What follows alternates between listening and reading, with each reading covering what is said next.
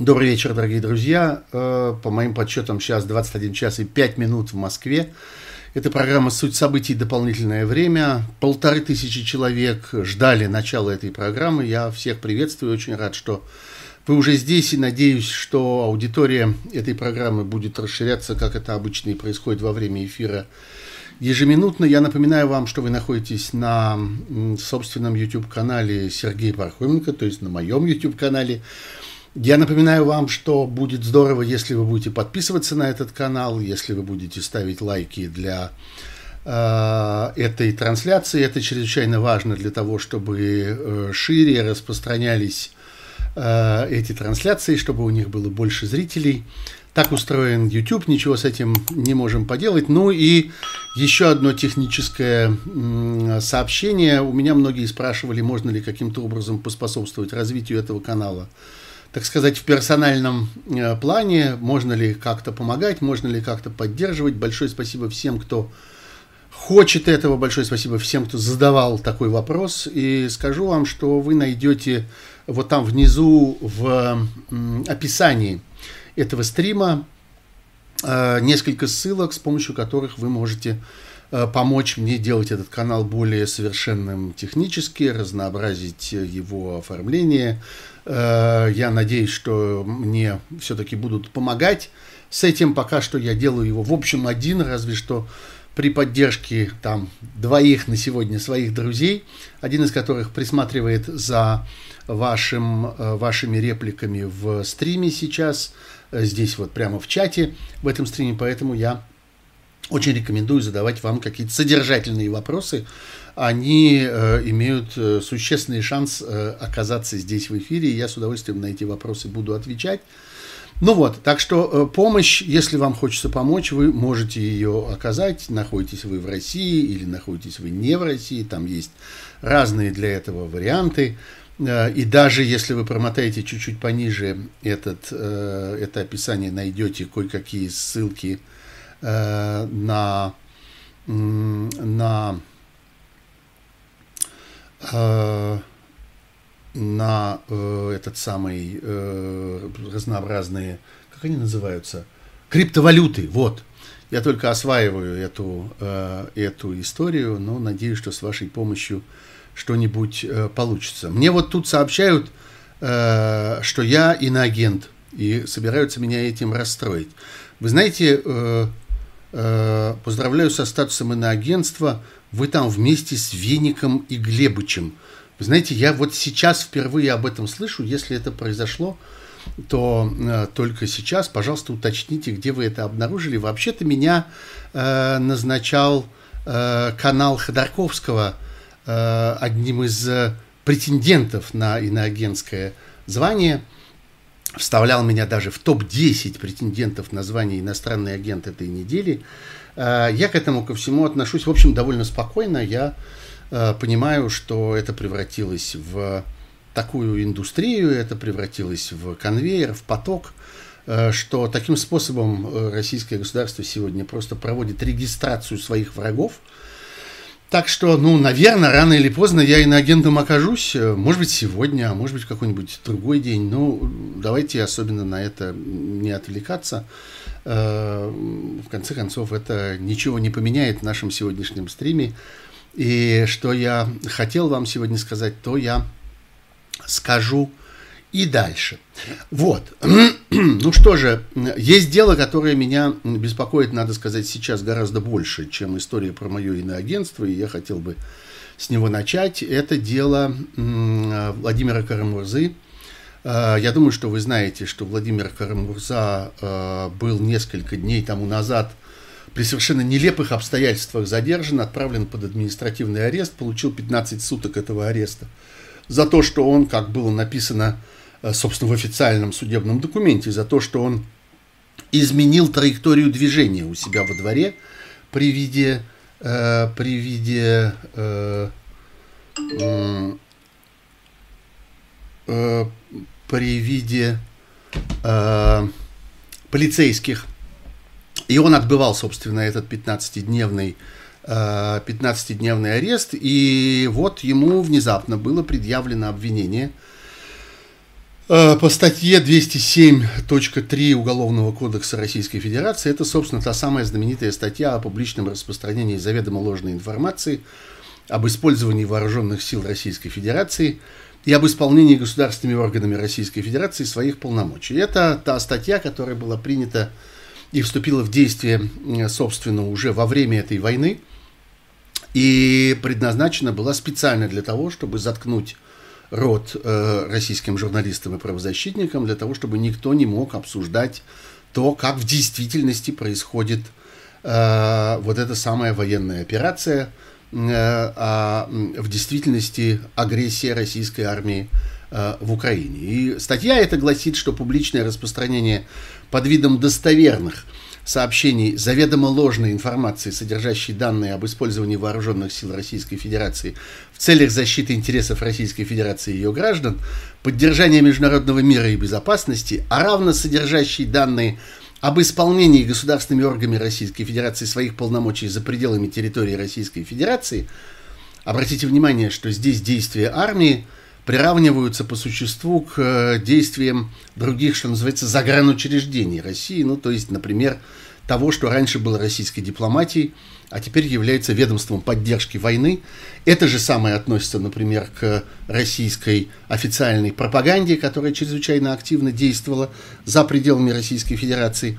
Э, вот, значит, их тоже защитили, э, так сказать, вот этой отдельной специальной статьей Уголовного кодекса – и вот эти самые действия вменяются теперь в вину Владимиру Карамурзе, причем по сообщениям его адвокатов, именно сейчас, вот в настоящую минуту происходит судебное заседание о, об избрании меры пресечения для э, Владимира Карамурзы, причем адвокаты его узнали об этом заседании буквально за час до э, этого события. Сам Владимир Карамурза в абсолютно непонятном статусе был привезен из изолятора, где он отбывал это самое свое, этот самый свой административный арест. Все это, конечно, а, сплошной такой наворот, нагромождение разнообразных процессуальных нелепостей и э, такого вот демонстративного презрения к процессуальному кодексу. Так вот, адвокаты сообщают э, с этого самого э, судебного заседания о том, что Владимиру Карамурзе вменяют э, пункт Д части 2 этой самой статьи 207.3 э, это имеет значение, какой там, какая там часть, какой там пункт, потому что по этой статье есть много разных э, вариантов наказания и очень большая вилка, очень большое расхождение в том, какая, э, какие могут э, человеку, который обвиняется по этой статье, могут грозить наказание. Так вот, по этому конкретному пункту, а это пункт о том, что вот это самое публичное распространение ложной информации происходило по мотивам политической, идеологической, расовой, национальной или религиозной ненависти или вражды, либо по мотивам ненависти или вражды в отношении какой-то социальной группы. Там, это вот такая формулировка в Уголовном кодексе, и вот по этому, по, по этому обвинению тому, кого осудят по этому конкретному пункту, Э, полагается от 5 до 10 лет лишения свободы. Это э, одно из тяжелейших наказаний. Я думаю, что если вы сравните э, эту статью с тяжелейшими статьями о преступлениях против личности, об убийствах, изнасилованиях, нанесении телесных повреждений, грабежах, разбое и так далее, вы поймете, что вот такие сроки до 10 лет обычно относятся к самым тяжелым преступлениям. Но вот сегодняшнее российское государство считает сообщение правды о действиях э, своих, э, так сказать, органов, как военных, так и гражданских за рубежом, считает, что сообщение правды настолько для него, для государства опасно, что людей, которые это делают, следует осуждать вот на такие сроки. Что же в действительности совершил, по мнению следствия, а теперь вот и по мнению суда, что же в действительности э, совершил э, Карамурза. Знаете, я буду иногда отвлекаться и смотреть на прямой репортаж, э, который ведет из зала суда, э, из зала суда, э, да, вот собственные решения. В этом прямом репортаже «Медиазоны», который шел из, шла, э, шел из зала суда три минуты тому назад, нет, не три минуты, 10 минут тому назад – э, появилось сообщение о том, что судья Ленская возвращается из совещательной комнаты и скороговоркой начинает зачитывать решение. В результате судья соглашается со следователем и решает с учетом характера подозрений отправить Владимира Карамурзу в СИЗО до 12 июня. Очень характерная дата. 12 июня. Вы еще помните, что у нас в России происходит обычно 12 июня?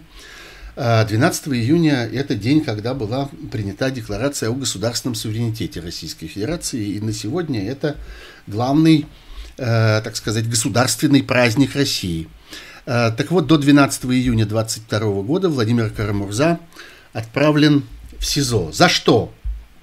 За то, как утверждает следователь, что он 15 э, марта выступал на территории Соединенных Штатов Америки, в штате Аризона, перед тамошним парламентом штата. А, и сказал там следующие слова. «Мы точно знаем из истории, как время диктаторов заканчивается. Оно всегда заканчивается одинаково. И я так хочу, чтобы мы э, ошибались в этом, но сегодня весь мир видит, что путинский режим делает с Украиной. Он сбрасывает бомбы на жилые районы, на больницы и школы. Это военные преступления, которые были инициированы диктаторским режимом в Кремле против наций Средней Европы. И это, к сожалению, то, к чему нас привели годы правления Путина. Это перевод, э, взятый непосредственно из материалов дела, перевод, сделанный тем, э, тем следователем э, при помощи переводчика который, который, собственно, составлял это обвинение. Я не могу здесь вам гарантировать точность этого перевода, но думаю, что что-то такое приблизительно, э, приблизительно он и, э, он и говорил. Э, друзья, я очень прошу сейчас всем, кто пишет мне о том, что меня наконец назначили иностранным агентом. Пожалуйста, не делайте этого в течение ближайших, скажем, полутора часов. Это событие точно не стоит того, чтобы сорвать нам этот эфир, потому что на меня как-то просто рекой льются разнообразные сообщения, э, соболезнования, поздравления и всякие шутки по этому поводу. Пожалуйста, потерпите полтора часа, пока кончится этот стрим, мы потом с вами это обсудим. Ей-богу, это не настолько серьезная история, чтобы можно было из-за нее пожертвовать этим стримом. Так вот, э, вот, э, собственно, я возвращаюсь к делу Карамурзы, которое действительно серьезно. Это чрезвычайно тяжелое обвинение, как э, я вам только что сказал, до 10 лет. Чрезвычайно серьезно то, что он оказался в СИЗО. Это значит, что его как-то собираются всерьез обвинять в, по этому нелепому, нелепому э, э, тексту, э, который сочинил следователь. Э, который он называет обвинительным заключением. Так вот, э, там даже есть экспертиза. В этом деле есть э, экспертиза, автором которой оказался печально известный молодой человек, ему всего 22 года, его зовут Данил Михеев, и это такой довольно известный, что теперь уже, что называется, наемный эксперт, мастер на все руки, который э, был и в делах Марии Алехиной, и в деле по обвинению активиста э, из крымских татар Мустафы Сейдалиева. И он участвовал в экспертизе, которая была положена в основу блокировки сайта ОВД-инфо и так далее. Есть некоторое количество таких универсальных экспертов, которые готовы по заказу следствия, ну, точно так же, как мы знаем, например, из текстов Ивана Глунова, что есть такие универсальные понятые, которые готовы по заказу следователей или оперативников засвидетельствовать абсолютно все, что угодно. А есть еще и эксперты, которые тоже э, готовы э, абсолютно по любому поводу выдать эту э, экспертизу. Такие, я бы сказал, экспертные ланскнехты. Ими занимается, кстати, э, Диссернет. Очень вам рекомендую обратиться к сайту Диссернета, пока он не закрыт, не заблокирован. Там есть проект э, по анализу экспертиз, и там чрезвычайно интересно э, э, раскрывается сущность этих судебных экспертиз, которые тоже вот таким поточно-конвейерным методом используются для разного рода политических, э, политических обвинений. Ну вот, есть еще одно обстоятельство в этом деле Карамурзы. Оно заключается в том, что воспользовавшись вот его статусом административно арестованного, в котором он пребывал на протяжении последних нескольких дней, следователи получили доступ к его мобильному телефону. И некоторые материалы из этого мобильного телефона, к сожалению, мы не знаем какие, но знаем, что некоторые там есть, э, фигурируют теперь в документах этого нового обвинения. Разумеется, это тоже вещь абсолютно беззаконная. Никто не давал санкций на то, чтобы с этим мобильным телефоном производились какие-то манипуляции, чтобы кто-то вскрывал его, добывал из него какую-то информацию. Мы не знаем, насколько эта информация достоверна, мы не знаем, Э, что в ней фальсифицировано, а что в ней реально. Мы не знаем, какая информация дальше будет, каким образом использована. Э, тем не менее, это так, и мы видим, собственно, теперь всю комбинацию. Сначала человека абсолютно на голом месте, что называется, задержали во дворе его собственного дома, потому что он изменил траекторию движения, э, для того, чтобы получить, во-первых, для того, чтобы закрыть его и не позволить ему никак передвигаться – а, еще до предъявления ему обвинения, до вот этого вынесения сегодняшнего решения о помещении его под стражу, а кроме того, для того, чтобы получить доступ к его персональной э, информации. Вот так устроено сегодняшнее российское правосудие. Вот это, собственно, и есть тот э, беззаконный режим военного положения, который защищается от разглашения своих грязных секретов вот таким вот, э, таким вот образом. Конечно, дело Владимира Карамурзы чрезвычайно э, будет заметным и важным, потому что Владимир Карамурза сам по себе чрезвычайно заметный и важный российский гражданский активист, человек, которого мы знаем и за работой которого очень активной, очень интенсивной работой мы следим уже несколько лет. Э, я бы сказал, что самое яркое событие в политической жизни Владимира Карамурзы – это его участие в э, создании, продвижении и поддержке э, так называемого акта Магнитского. Это чрезвычайно важный закон, по-своему уникальный, во всяком случае такой новаторский, с него в значительной мере началось развитие всей вот этой вот э, истории персональных санкций против людей, которые нарушают права человека в России, которые являются основой и поддержкой путинского режима. Так вот, Э, э, акт Магнитского был принят э, американским конгрессом в декабре 2012 года. И это был первый случай, когда были введены персональные санкции в отношении лиц, как там было написано, ответственных за нарушение прав человека и принципа верховенства права в России. И назван он был, вот вы понимаете, в чем тут дело, по имени Сергея Магнитского, э, скончавшегося в тюрьме, замученного в тюрьме, Э, адвоката и финансиста, э, деятельность которого оказалась э, опасной для некоторой компании крупных российских коррупционеров. Он разоблачил тогда грандиозное хищение, связанное с процедурой возврата НДС.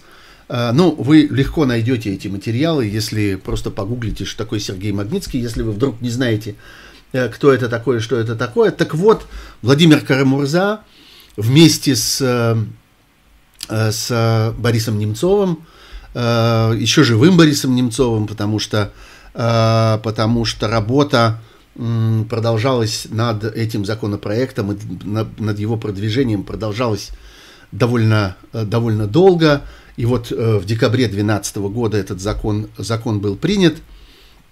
Так вот, вместе с Э, Борисом Немцовым, вместе с э, Гарри Каспаровым, который сыграл в этой истории тоже очень э, заметную роль, вместе с,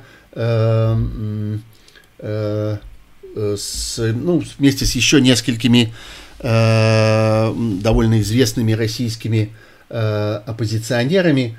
Он в Вашингтоне, используя свои связи, используя свое красноречие, используя свои знакомства с разного рода американскими э, политиками, продвигал этот закон.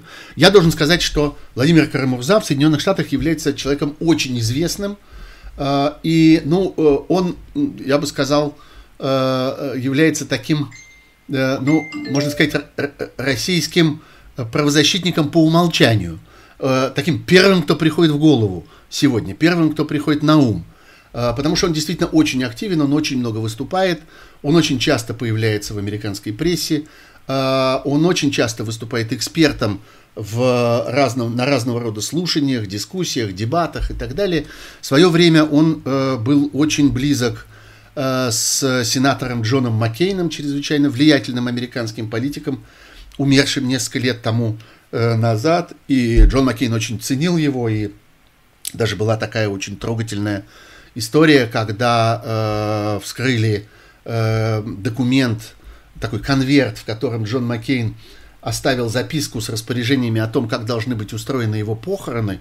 Так вот, там обнаружилось распоряжение о том, чтобы среди тех, по-моему, восьми человек, которые будут нести его гроб, был бы и Владимир Карамурза. И для э, Маккейна это было такое очень символичное это была очень символичная фигура, ему было важно, чтобы среди этих людей был вот его русский друг, которому он очень доверял и которого он очень ценил.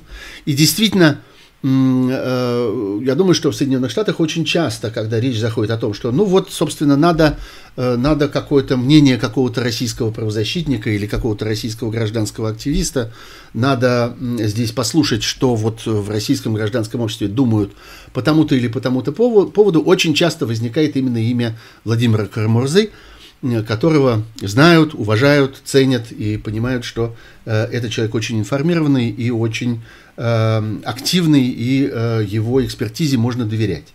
Вот за это, собственно, ему и мстят уже на протяжении нескольких э, последних лет. Я думаю, что вы помните, что э, было совершено две попытки покушения на жизнь Владимира Карамурзы.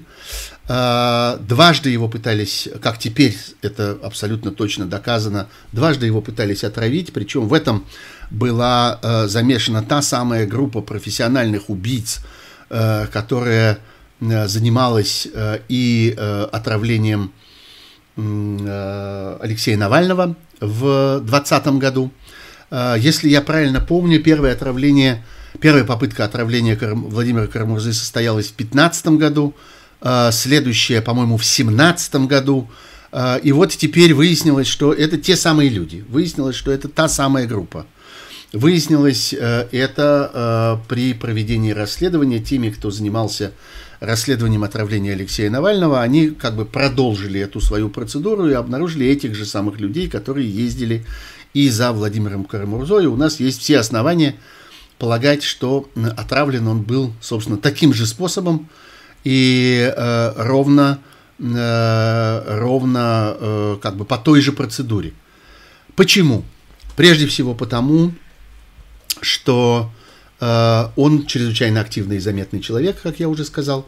А кроме того, э, что важно, э, у нас есть основания полагать, что э, люди, которые имели то или иное отношение к персональным санкциям, являются предметом какой-то отдельной специальной ненависти – Э, российских спецслужб, российских карателей, администрации российского фараона, которого я не решаюсь назвать президентом и считаю, что это имя для него теперь совершенно не годится, давно уже не годится. Вот, э, это те, кому они хотят мстить. Это те, чьи э, усилия действительно глубоко задели российских коррупционеров и тех, кто в России Э, э, последовательно, день за днем, на протяжении последних 20 с лет, с лишним лет уничтожает гражданское общество в России, э, демонтирует права и свободы, демонтирует конституционный строй российский и таким образом пытается продлить свое собственное пребывание у власти. Ведь на самом деле смысл-то исключительно в этом, больше ни в чем. Так вот, этим людям мстят. И я думаю, что в значительной мере и нападение на Алексея Навального, попытка отравить его, э, было связано ровно с этим же, потому что Алексей Навальный и его коллеги э, на протяжении последних уже многих лет работали над тем, чтобы создать, э, чтобы инициировать списки для персональных санкций, и говорили довольно много публично о том, что именно персональные санкции должны оказаться наиболее эффективными и должны нанести наибольший ущерб э, режиму российского диктатора, которого в то время еще никто не считал окончательно свихнувшимся. То, что он свихнулся, мы с вами стали понимать тогда, когда он развязал эту грязную войну против э, Украины, но тогда к нему относились еще достаточно серьезно. И считалось, что э, создавая вот эти санкции в ближайшем окружении э, российского фараона, можно подвигнуть его на какое-то изменение своей политики и так далее. Э, вот э, этим людям, собственно, российские каратели и начали мстить разными способами, в том числе и попытками убить их. И именно это, на мой взгляд, объясняет то, что и Владимир Карамурза оказался одним, э, одной из жертв такого рода покушений. Ну вот, собственно, сегодня закончился такой самый первый акт, даже можно сказать, такой пролог этого дела. Я думаю, что нам с вами предстоит очень внимательно следить за ним, э, следить за ним на протяжении ближайших месяцев. Эта история будет длинная, история будет долгая и тяжелая.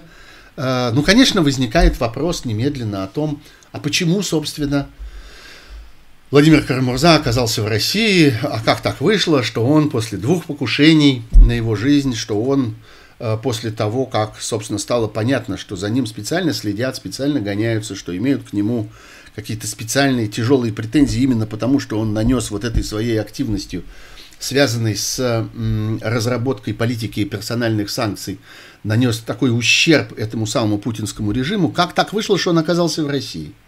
Ответ на этот вопрос простой. А потому что он политик. Потому что человеку, который профессионально занимается политикой, человеку, который посвятил свою жизнь политической деятельности и который, э, собственно, поставил на службу этому своему занятию э, все, что э, у него есть и все, в чем он состоит, включая свою личную жизнь, свою семейную жизнь, свою безопасность, свое здоровье. Э, так вот, да, людям этой профессии нужно быть в той стране, где, собственно, они работают политиками. Мы с вами первый раз это увидели на, так ярко увидели на примере Алексея Навального – случай Владимира Карамурзы – это похожий случай. Потому что в противном случае, если бы э, оказалось, что вот э, его удалось вытеснить из страны, он, политик, мог бы в этой ситуации сказать, ну, значит, все, что было до сих пор, было зря. Значит, все эти усилия, значит, все, все это потраченное время, значит, все это здоровье, все эти физические муки, которые выпали на его долю, все это, собственно, об этом стоит следует забыть. Этого всего не было, это все было просто так, это все ушло впустую, ну и, собственно, следует признать свое поражение. Вот так происходит э, в тех случаях, когда политики покидают свою страну после того, как они подвергаются вот такого рода преследованиям. Так не произошло ни с Алексеем Навальным, ни с Владимиром Карамурзой. сколько бы обывателю не казалось, что это безрассудно, это неразумно, это как-то не, не, неосторожно, это как-то неосмотрительно, ну вот как же так, надо быть внимательным, не надо. Э, э, эта логика годится в отношении кого угодно, э, в отношении любого обычного человека, но не в отношении политика, страстного политика, который посвящает свою жизнь этой деятельности. Ну вот, я хочу напомнить вам, что э, вы находитесь на канале Сергея Пархоменко в программе, э, в прямом стриме э, «Суть событий. Дополнительное время». Я хочу напомнить вам о том, что нас с вами сейчас уже больше пяти, существенно больше пяти тысяч в каждую отдельную минуту смотрят этот стрим. Я призываю вас подписываться – на этот канал. Я призываю вас э, отмечать э, одобрительными лайками то, что вы видите э, и слышите здесь. Это очень полезно для распространения, э, для распространения этой программы. Э, я думаю, что э, рост этот еще продолжится. Вот я, собственно, и вижу, что процесс этот не останавливается ни на минуту. И давайте перейдем к той теме, без которой, конечно, э, этот стрим был бы ни в коем случае невозможен, э, это, это э, э, вторая волна российской агрессии, которая началась в Украине. Мы с вами, мы с вами ждали, собственно, и обсуждали это на протяжении последних, ну, более или менее последних трех недель, когда, когда стало ясно, что первая волна закончилась провалом, закончилась совершенно отчетливым поражением, э, стало понятно, что э, будет э, э перегруппировка, будет пересмотр, пересмотр тактики, а, и вот, собственно, теперь, теперь это началось. Хотелось бы понять, чего в точности добивается российский диктатор, который, как мы видим, непосредственно руководит э, этой, этой работой, так сказать, стратегической.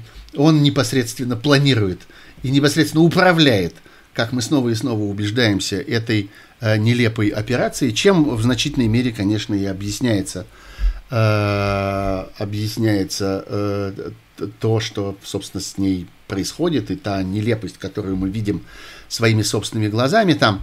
Так вот, чего, собственно, добивается этот диктатор? Я даже вынес в заголовок этой, э, этого стрима этот вопрос. На мой взгляд, у него две задачи. Я об этом говорил уже, но давайте коротко повторю. Одна из них заключается в том, чтобы Э, создать э, основу для каких-то э, победных торжественных заявлений, которыми ему предстоит отчитаться перед российским избирателем, перед российским населением за, собственно, начало и продолжение этой войны. Слово «отчитаться» я вполне отдаю себе в этом отчет. Слово «отчитаться» не очень точное в данном случае, может быть, даже не вполне уместное. Никакой отчетности – Э, у э, российского диктатора перед российским избирателем, вообще российскими гражданами нет. Он чувствует себя императором и ведет себя как император и позволяет себе э, такие выходки, которые не мог бы, которые не, невозможны были бы в деятельности ни одного современного цивилизованного политика. Это диктатура сегодня, это жесткая, жесткий тоталитарный э, строй.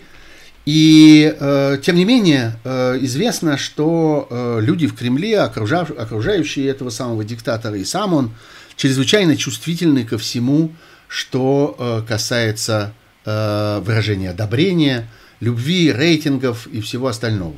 И мы все время получаем сообщения о том, что люди, близкие к этому самому фараону, обсуждают, а как же выйти из войны без обрушения этого самого рейтинга. Как сделать так, чтобы война все-таки как-нибудь кончилась, раз, раз, э, раз уж она так несчастно началась, но э, чтобы это не привело к э, падению этого самого священного авторитета. И они этого ответа не находят. Им приходится продолжать. Они загнали сами себя в эту ловушку и вынуждены тянуть эту историю, а Держать ее на одной ноте невозможно.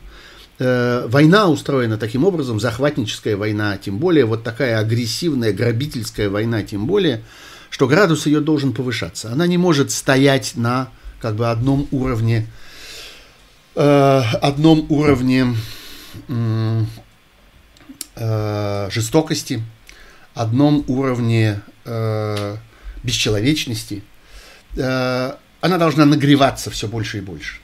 Что, собственно, мы и видим. Что, собственно, здесь и происходит, потому что вот, ну, к празднику, многое в российской истории происходит к праздникам, это одно из таких, я бы сказал, проклятий общественного строя и еще и советского, а вот в последнее время российского, э, заключается в том, что вот есть дата, к дате надо отчитаться.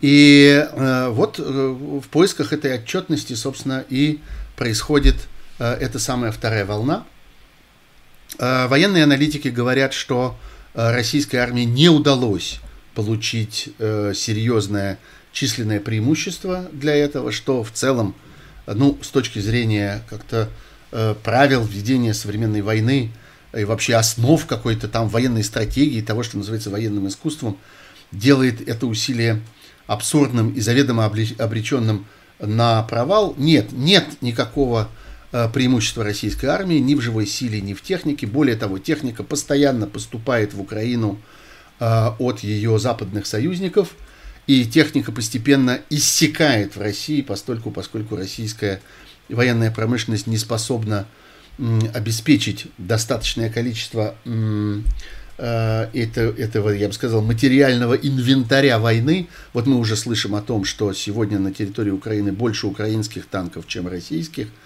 Но на самом деле, конечно, значение имеет э, э то, что происходит в воздухе. Э, значение имеет авиация, беспилотные летательные аппараты, разного рода ракеты баллистические и крылатые. Вот здесь определяется очень важная часть преимущества, и на самом деле очень трудно оценить, сколько еще есть в распоряжении, в распоряжении российской армии.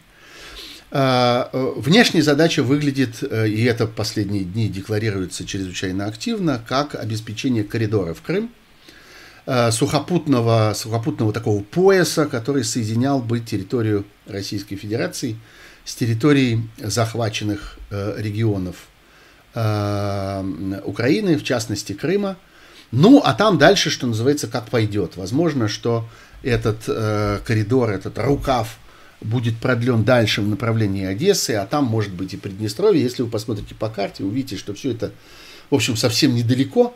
Но получится, получится, не получится, не получится. А, но, во всяком случае, это должно быть предметом отчетности. Это должно быть предметом вот той гордости, которую собирается диктатор и его окружение продемонстрировать э, к празднику 9 мая, который неумолимо, э, неумолимо приближается. Есть вторая задача, несомненно, мне она кажется даже более важной, чем первая.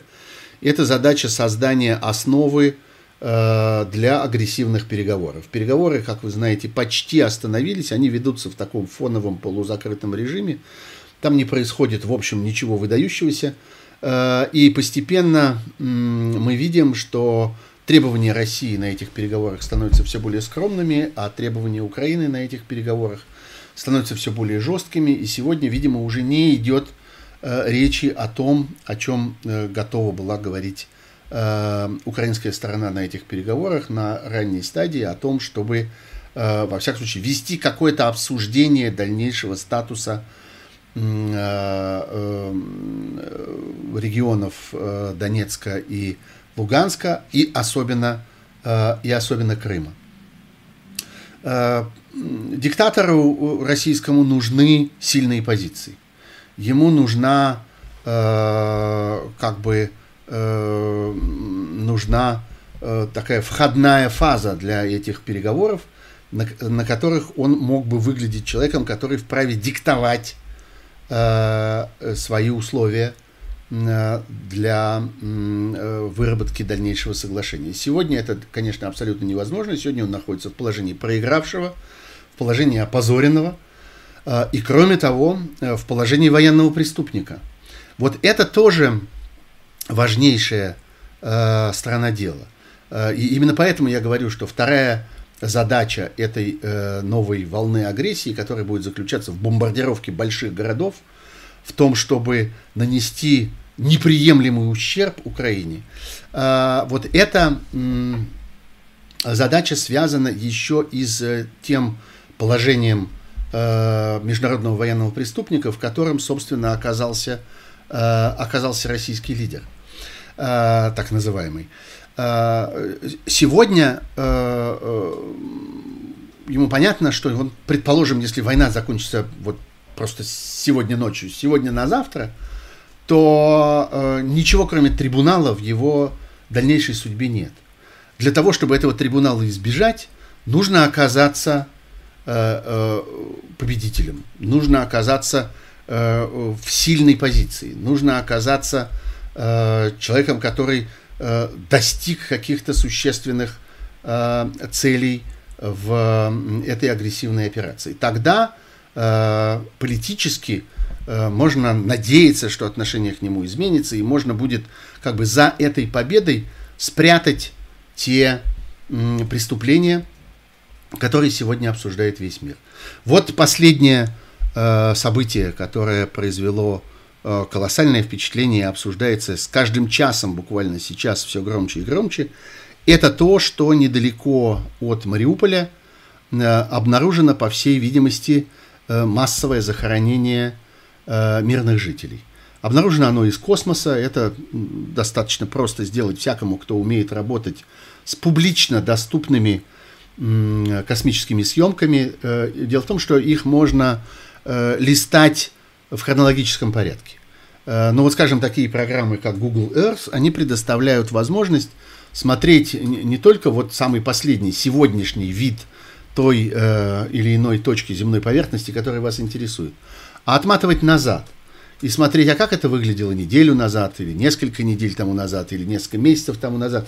Надо сказать, что для разных территорий по-разному, потому что это зависит от того, с какой частотой над этим местом пролетают спутники. И для разных территорий э, эти периоды очень разные. Есть какие-то менее интересные для всей этой спутниковой индустрии э, части Земли, где э, спутник этот бывает относительно редко, и там эти съемки обновляются иногда раз в несколько лет или, ну, в лучшем случае, раз в несколько месяцев. А бывают, и понятно, что зона ведения военных действий – это как раз такой, э, такое место, это как раз такой регион. Э, бывают такие зоны, в которых вы видите буквально с разницей в несколько дней э, новые э, кадры, обновленные вот эти самые съемки, и можете э, смотреть буквально почти в режиме реального времени за тем, как там что меняется. Так вот, если отматывать съемки этой местности возле Мариуполя, там, где находится село Мангуш или Мангуш, я не знаю, где здесь ударение, скажу вам откровенно, так вот, можно увидеть, как сначала там просто чистое поле, потом в этом поле появляется траншея, громадная траншея длиной больше 300 метров. А, потом эта траншея частично оказывается засыпанной землей, потом полностью засыпанной землей, потом эту траншею, где-то по ходу дела эту траншею расширяют. А, вот 23 марта этой траншеи не было, то есть война уже шла, она шла уже целый месяц, но траншеи этой не было. Э, на съемках 29 марта, то есть через 6 дней, э, на следующем вот кадре по э, времени, она уже есть. И рядом с ней есть, э, видно, технику, которая могла заниматься рытьем этой, э, этой траншеи. Э, так что это, в общем, доказано совершенно сегодня отчетливо мы можем представлять себе количество тел, которые там захоронены, потому что есть другие прецеденты. Есть другие братские могилы, ну, например, та, которая была обнаружена в э, Буче. Вот на основании этих расчетов э, оказывается, что э, там э, может оказаться больше 20 тысяч э, тел, может быть около 25 тысяч погибших. И тогда это э, уничтожение мирных жителей окажется в ряду с крупнейшими такого рода трагедиями в истории человечества и по меньшей мере в истории Европы э, последних э, ста с лишним лет. Ну, например, Сребреница.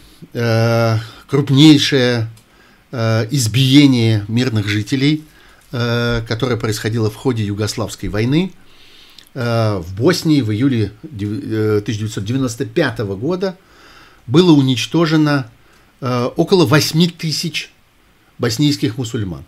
Я был в этом месте, я видел это захоронение, это совершенно невероятное зрелище, которое невозможно забыть всю жизнь. Это громадное поле, покрытое такими столбиками, каждый из которых означает – Э, конкретную жизнь, и на некоторых из этих столбиков написаны имена, на многих ничего не написано, потому что имена остались, остались неизвестны. Есть рядом такая стела и э, длинная, э, длинный такой парапет э, гранитный, на котором выбиты имена тех, кто, э, тех, кто э, был найден в этих э, массовых, массовых захоронениях. Э, так вот, э, там 8 тысяч, а здесь речь идет больше, чем о 20, то есть вполне вероятно, что это в три раза больше.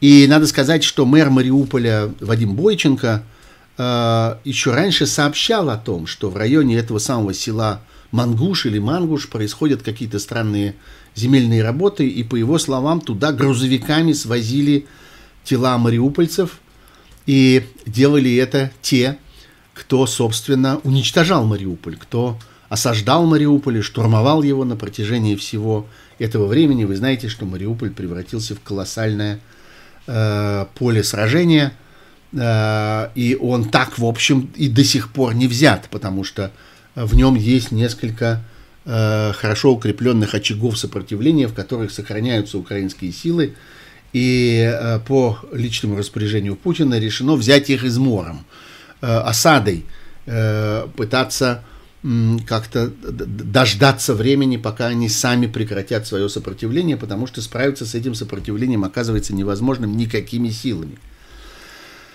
Конечно, эта траншея будет в какой-то момент вскрыта, правда, это та территория, которая сейчас контролируется российскими войсками, но это будет происходить не всегда. А, так же ровно, как это не всегда происходило в Сребренице, рано или поздно выяснилось, что до этого захоронения можно добраться, и туда добрались международные эксперты, и туда добрались международные миротворческие силы. Так ровно это будет происходить и в этом случае. И мы этого, конечно, дождемся. А, и, конечно, ответом на обнаружение там этих тел будет то, что было и в Буче, и в, э, во всех таких случаях, когда речь идет о зверствах, которые э, вот эти самые российские э, агрессоры вытворяют на украинской территории, конечно, речь зайдет о том, что на самом деле еще неизвестно кто, и на самом деле есть другое мнение, и, конечно, в действительности это Э, э, дело рук, наоборот, обороняющейся, а не атакующей стороны.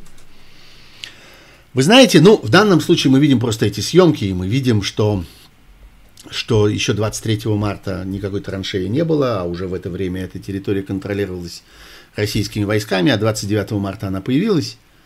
Но есть и более общее соображение. Вот мы видим громадное количество э, всякого пропагандистского материала, на разнообразных пропагандистских каналах, которые э, работают сегодня и в контролируемом государством федеральном телевидении, и во всяких социальных сетях, и там в Телеграме, вообще в целом в интернете и так далее. И там очень много вот этих э, кадров о том, что, ну вот, видите, значит, вот русский солдат освободил там такое-то э, место, вот разрушенный дом, Э, выбитые стекла, обожженные стены, захоронение жителей, плачущие дети и так далее. Вот, значит, наконец, на, это, на эту землю пришел мир. Наконец, российская армия заняла это место, и, наконец, здесь вот, где все сгорело, все взорвано, огромное количество людей убито, имущество разграблено, наконец, здесь все будет хорошо. Хочется в каждом из этих случаев глядя на каждую из этих фотографий, с этим сгоревшим домом и с этим счастливым жителем, который встречает российского солдата, хочется спросить, скажите, пожалуйста, а 23 февраля этот дом уже был сгоревшим? Скажите, пожалуйста, а вот э, эти погибшие люди, они погибли до 24 февраля или после? Как так вышло, что только после 24 февраля случилось все то, э, избавление от чего вы теперь так празднуете, и избавлению от чего вы теперь так радуетесь. Как так вышло, что только 24 февраля случилось, э, эти дома начали гореть, эти стекла начали вылетать, эти люди начали погибать, это имущество стало оказываться разграбленным. Почему это произошло после того, как вы вторглись в Украину? Вот эти бесконечные разговоры о том, что э, российская армия войну не начинает, а ее заканчивает, и что война шла здесь до еще задолго до этих событий, вот где вы были 8 лет и все остальное – Понимаете, на протяжении этих восьми лет вы можете рассказывать абсолютно все, что угодно. На протяжении этих восьми лет не было этих разрушений, не было этих тысяч и тысяч и тысяч погибших, не было этой выжженной земли, не было этих массовых захоронений. не было э, этих разграбленных домов, ничего этого не было. Э, вы слышите все эти бесконечные звяки, это разные люди продолжают шутить по поводу того, что я сделался иностранным агентом. Я еще раз обращаюсь к моим друзьям. Дорогие друзья, пожалуйста, отложите этот юмор. Но не сейчас. Я в прямом эфире. Я вас очень прошу, не мучайте меня этими веселыми сообщениями о том, что у меня теперь тоже есть на груди эта награда. Ну, есть и есть, большое дело. Ну, что называется, все там будем. Но это, ей-богу, не стоит того, чтобы про это разговаривать с таким восторгом и так подробно. Пожалуйста, прекратите. Уже прям слов нет. Я не думал, что мне когда-нибудь придется к моим собственным друзьям обращаться вот с такой вот э, как-то возмущенной речью. Ну, соображайте что-нибудь, ладно? Ну вот. Э, так что... Э, э, вот, э, собственно, я возвращаюсь здесь к этой э, ситуации возле Мариуполя. Мы с вами понимаем, что вот сокрытие этого, это и есть цель по существу этого нового этапа э, операции. Э, и, пожалуй, она поважнее будет теперь коридоры в Крым. Теперь этим людям нужно демонстрировать себя победителями в надежде, что вот эта самая народная мудрость насчет победи... историческая мудрость насчет победителей не судят, сработает в их э, случае и сработает в отношении их, причем с, э, сработает впрямую, в буквальном смысле этого слова. Для них победа в этой войне – это способ спастись от суда. Вот Милошевич в, Юго, в Югославии проиграл свою войну и умер в тюремной камере вместе с, э, оказавшись трибуна, в Гаагском трибунале вместе со всеми своими соратниками, во что тоже, надо сказать, много лет никто не верил. Много лет мы слышали эти разговоры о том, что никаких международных трибуналов не бывает, что международный трибунал может состояться только в том случае, если подсудимого удалось туда доставить, что они будут прятаться, что их никто не найдет, что их никто никогда не выдаст, что до них никто никогда не дотянется. Поди ты, все как-то, видите, кончилось в этом смысле благополучно. Ну, не для них благополучно, но благополучно для тех, кто понимал, что рано или поздно это должно произойти. Вот единственное спасение сегодня заключается не в том, чтобы сделать пластическую операцию и скрыться на Филиппинах или в Индонезии, или, я не знаю, в горах Парагвая. Это в современном мире не помогает. Слишком много спутников, слишком много всякой электроники, слишком много бигдаты, слишком много распознавания лиц везде и всюду, даже и э, тронутых пластическими операциями. Нет, единственное, что, как они думают, их спасет, это успех, военный успех. Э, этого военного успеха они будут добиваться до последнего, э, последней возможности и до последнего солдата. Вопрос в России, конечно, стоит о том, ждет ли Россию э, мобилизация и массовая, массовый, массовый так, такой загон в эти воюющие силы российских граждан. Я думаю, что без этого, по меньшей мере, без частичной мобилизации не обойтись. Я не уверен в мобилизации тотальной, но какие-то элементы мобилизации мы увидим, потому что без этого просто невозможно обойтись. Людские ресурсы там тают, украинская армия их перемалывает.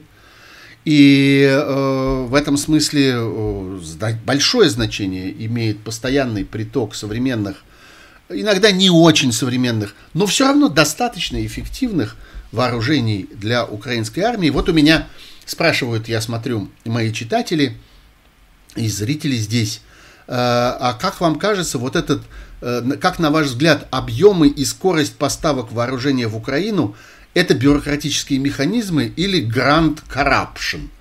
Ну, я вижу в этом вопросе упрек.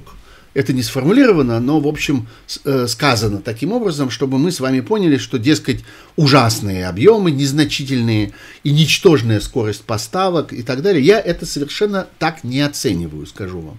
Мне кажется, что прогресс, который мы видим – развитие этой, этих событий э, вполне беспрецедентный. И еще даже месяц тому назад, или, скажем, в начале этой войны, э, никто не мог себе представить, что таким образом будет осуществляться в таких количествах, в таких объемах, будет осуществляться э, поставка э, этих вооружений в Украину. Я много раз говорил, опираясь на свои разговоры с э, компетентными военными экспертами, что там есть большая проблема с самым современным вооружением, с таким вооружением, которого никогда не было в украинской армии, потому что э, требуется обучение для того, чтобы украинская армия могла им пользоваться, а времени для обучения нет, и невозможно просто пригнать украинской армии какое-то количество самых современных танков или самых современных самолетов или систем залпового огня, потому что необученные военнослужащие просто не смогут этим воспользоваться. Поэтому в основном поставки идут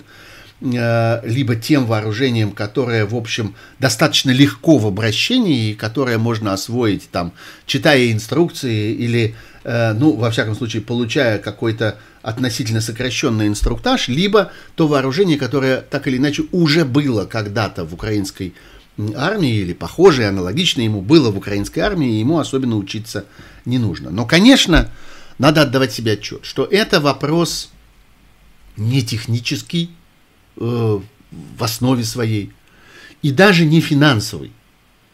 А, сегодня сложилась такая ситуация, когда мы можем сказать, что деньги на это есть. И вопрос не в том, что где-то не хватает денег на поставку этих вооружений в Украину.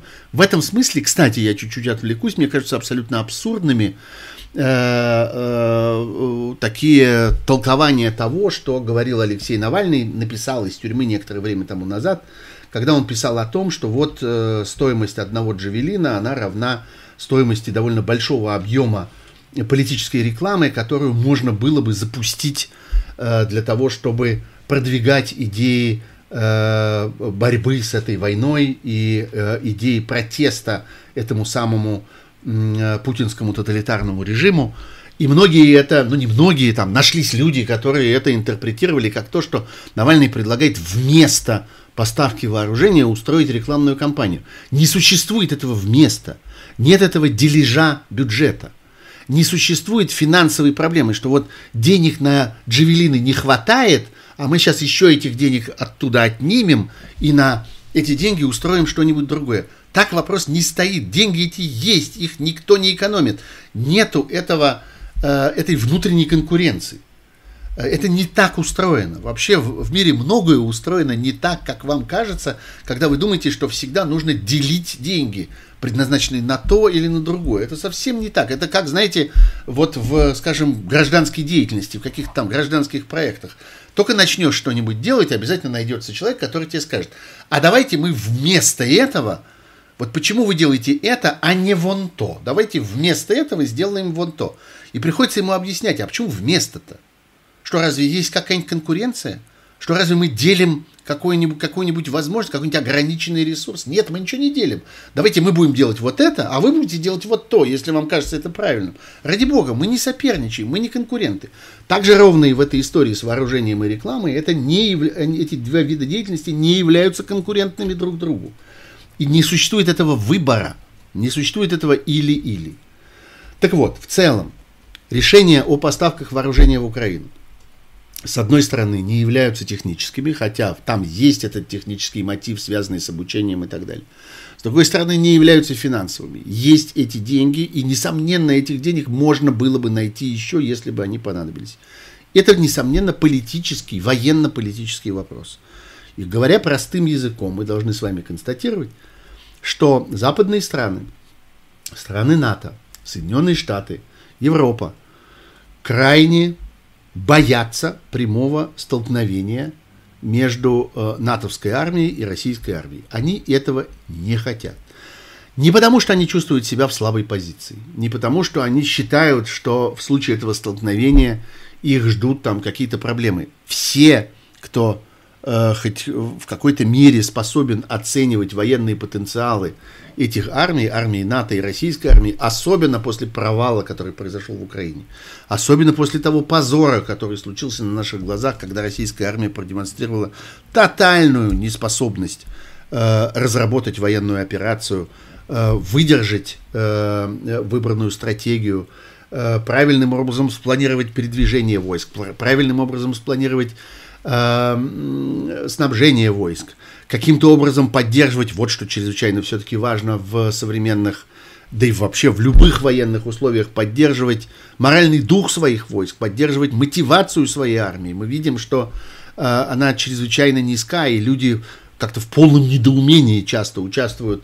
этой операции. Ну и, конечно, вся история с мародерством тоже является свидетельством того, каким образом в моральном отношении устроена российская армия. Так вот, после всего того, что российская армия продемонстрировала в ходе этой э, своей агрессии в Украине, никто особенно не беспокоится по этому поводу. Но у западных политиков, ни американских, ни европейских, никаких. Нет мандата от своих избирателей на прямое участие армии в войне. Это, в конце концов, то, что определяло международную политику на протяжении многих последних десятилетий.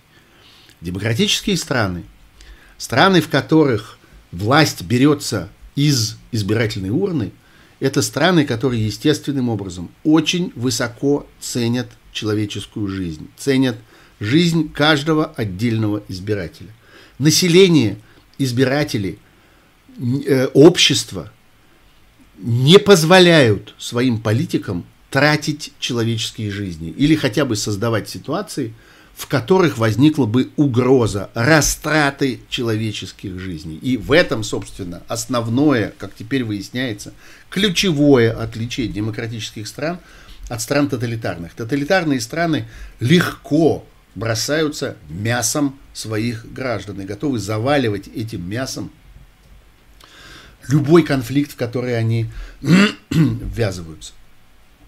Так вот, э, ситуация, собственно, заключается в том, что э, западным политикам их избиратель не разрешал, не позволял, не нанимал их на то, чтобы они устраивали э, участие э, своих армий в конфликте с Россией. И они этого всячески избегают. А, они понимают, что э, какие-то действия, которые, э, может быть, и не являются прямым военным столкновением, вот когда просто одна танковая колонна идет на другую танковую колонну, когда один, э, одна пехотная часть штурмует окопы другой пехотной части. Нет, речь не идет об этом. Речь не идет о таком столкновении. Но речь, например, идет о том, что называется э, поддержание бесполетной зоны. Это прямое столкновение. Оно э, внешне не очевидное, но в действительности это ровно оно. Когда объявляется бесполетная зона, э, режим бесполетной зоны кто-то нарушает, нарушает, запустив ракету или беспилотный летательный аппарат, или тем более летательный аппарат с экипажем, и это приходится сбивать. Это и есть прямое боестолкновение. Но таким же прямым боестолкновением является и поставка действительно серьезного оружия, которое способно изменить, э, радикально изменить соотношение сил, изменить баланс вот в этом противостоянии. Например, таким оружием признают авиацию. Например, таким оружием признают э, дальнобойную артиллерию или э, системы э, запуска э, ракет, которые могли бы, э, скажем, уничтожить э, или свести на нет господство России на воде, то есть господство э, российского флота, который своим огнем э, и своими радиоэлектронными средствами поддерживает операцию на суше. С уничтожением ракетного крейсера «Москва», который был флагманом российского Черноморского флота, этот флот все-таки полностью не уничтожен. Он продолжает существовать, он продолжает действовать э, и продолжает играть существенную роль в этих э, боевых действиях. К такому вооружению также относят средства ПВО, которые могли бы существенно изменить картину господства в воздухе, это тоже по существу является прямым столкновением. И, наконец, еще более того, таким столкновением является прямое использование разведывательных данных. Вот достаточно часто спрашивают, а что, собственно, как это так происходит? Столько спутников, столько разведывательных спутников, такое качество этих разведывательных спутников, такое качество разведывательных беспилотных летательных аппаратов.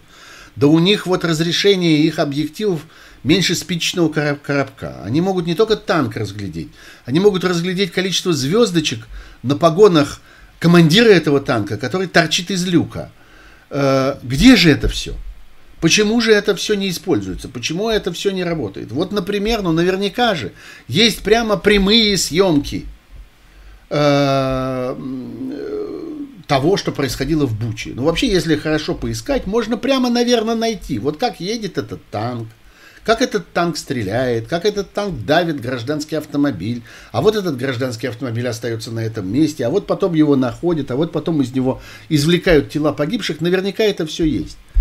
Но штука заключается в том, что политическое руководство тех стран, которые располагают этими данными, и к этому относятся, как по существу к прямому столкновению, как по существу к, к э, тому, что они становятся непосредственными участниками войны, а дальше остановить это невозможно.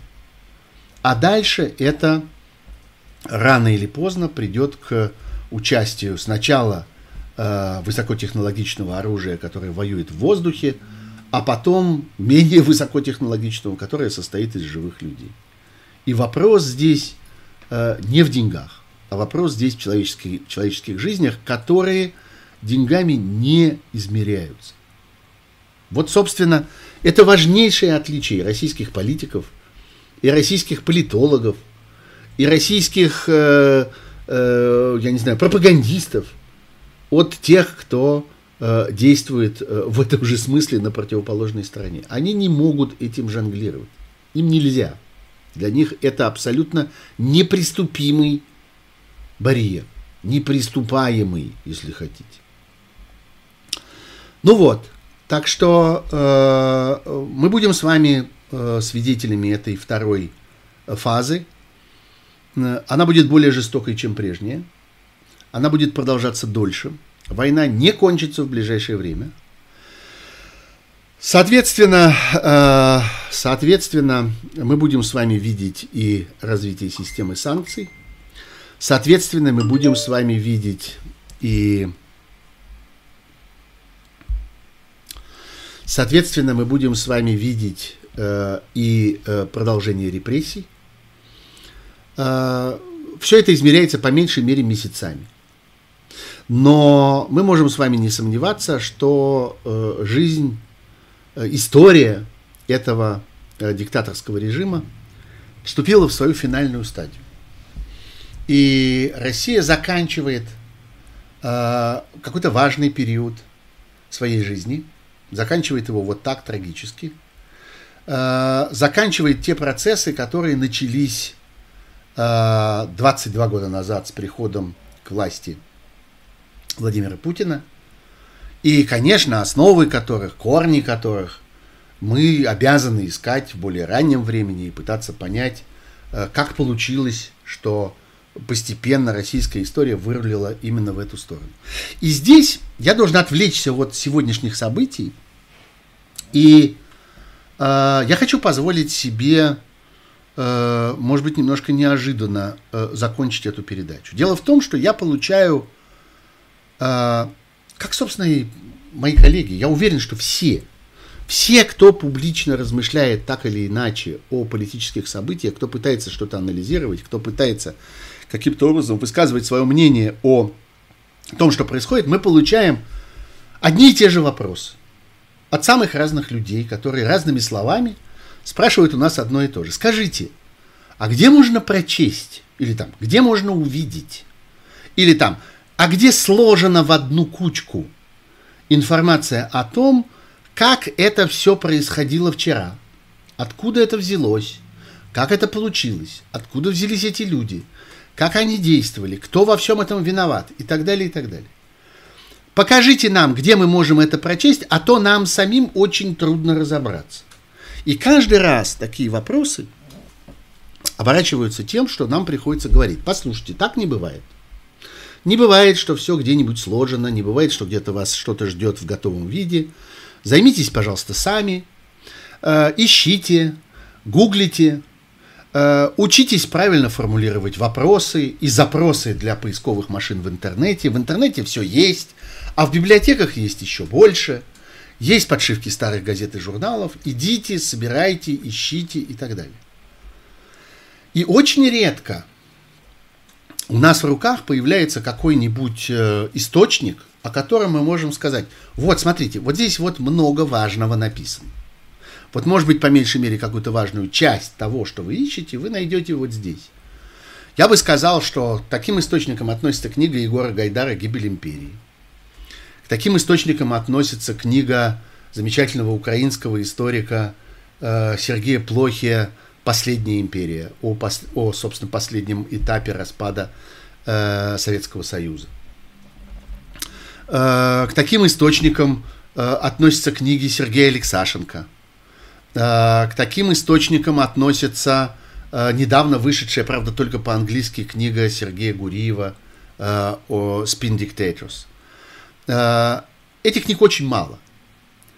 А вот теперь появилась еще одна. И я хотел бы вам сказать о том, что несколько дней тому назад в России вышла книга Михаила Фишмана, которая внешне представляет из себя политическую биографию Бориса Немцова. Михаил Фишман, да, это тот самый Михаил Фишман, которого вы прекрасно знаете по телеканалу «Дождь», по еженедельным программам и так далее. И в частности, он был одним из авторов фильма под названием «Слишком свободный человек», который вышел после убийства Бориса Немцова и который, собственно, сделался такой кинематографической биографией Немцова. Замечательный фильм, его, в общем, до сих пор можно найти, и я вам очень советую предпринять усилия для того, чтобы его найти. Но а, у Михаила Фишмана как-то остался неиспользованный материал после подготовки этого фильма. И он решил превратить его в книгу. Дело было много лет назад, потому что история с обработкой этого оставшегося материала превратилась в совершенно громадный, колоссальный труд, который все эти годы вел Михаил Фишман, собирая политическую историю России – она формально крутится вокруг биографии Немцова. Просто он использован ну, в качестве такого, я бы сказал, сюжетного приема. Э, речь идет как бы о том, как разворачивалась судьба Немцова, политическая, а в действительности это то, что вы искали. Это изложение огромного количества важнейших, базовых э, сведений о событиях российской политической жизни. Я не могу сказать, что э, это э, окончательное закрытие темы или что-нибудь вроде этого. Таких книг должно быть много. И, собственно, счастлива та страна, где есть десятки, а может быть сотни авторов, которые пишут такие книги. В России с этими книгами дело обстоит чрезвычайно туго, их просто нет. И вот э, э книга э, «Приемник», так называется эта книга э, Михаила Фишмана, это книга, которая на первый взгляд выглядит даже, может быть, суховатой, может быть, даже такой немножко школьной. Но это очень последовательное изложение того, как обстояло дело в ключевые моменты российской истории последних 30 с лишним лет, и иногда даже в не совсем ключевые, иногда даже какие-то события, которые постепенно забылись, стерлись, куда-то куда утонули, так сказать, в реке времени. А, Фишман все это собирает. Он собирает это по огромному количеству разных источников. Он собирает это по огромному количеству участников этих событий. И достаточно часто э, создается ситуация, в которой, скажем, есть какое-то событие, в котором принимали участие, там, не знаю, 3-4 человека, и у нас есть свидетельство всех этих людей. То есть мы видим это событие со всех сторон, с которых их можно было бы увидеть. А, вот тем, кто задает мне вопросы, а где это все лежит собранное, а как оно э, может быть мною найдено как-то в одно движение, одним кликом, я отвечу, начните с Фишмана. Сначала прочтите книжку Фишмана.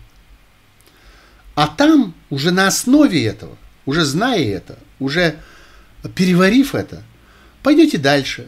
Не знаю, прочтете книжку Петра Авина «Время Березовского», где излагается множество э, тех же событий, но под совершенно другим углом и рассмотренных сквозь, так сказать, очень э, ярко окрашенное цветное стекло.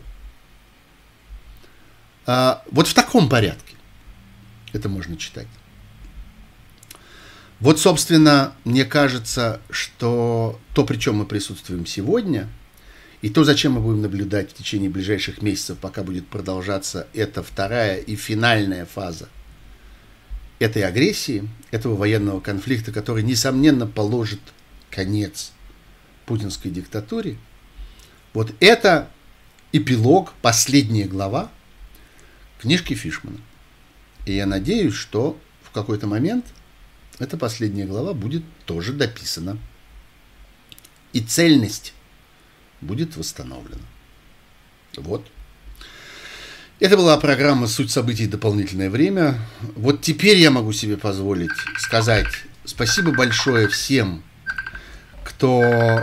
Э, вот не тем, кто звонит мне прямо сейчас, вот тем не спасибо.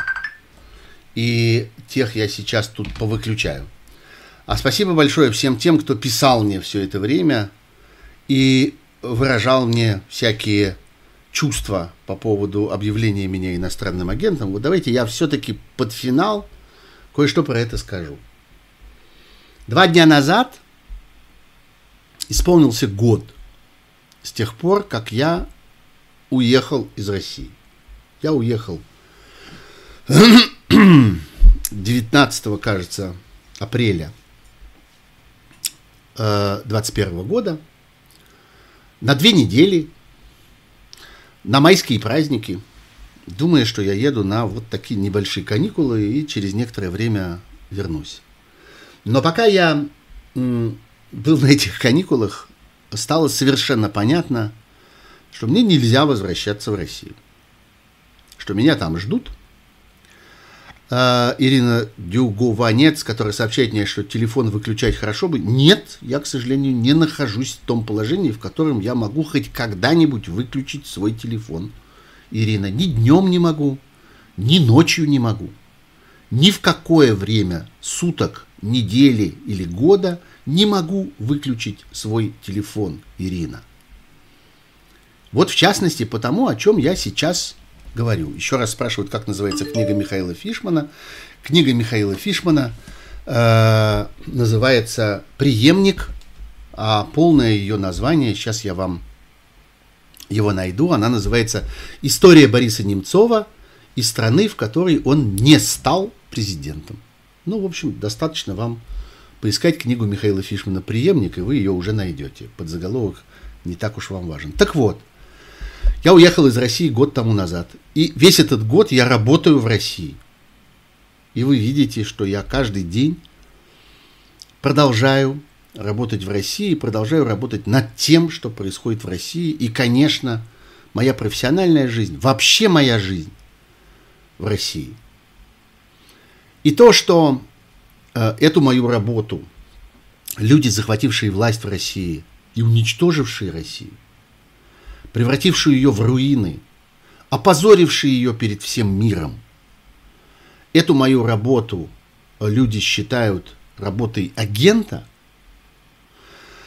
представляет из себя, э, ну не просто историческую глупость, а представляет из себя, я к этому так отношусь, примету времени, э, некоторую деталь политического пейзажа. Мы живем с вами в то время, когда работу тех, кто трудится для России, тех, кто пытается поддержать э, развитие российского гражданского общества, тех, кто, ну вот в моем конкретном случае, э, работает на защиту свободы слова и российских медиа, я считаю свою важнейшую работу, связанную в последнее время именно с этим.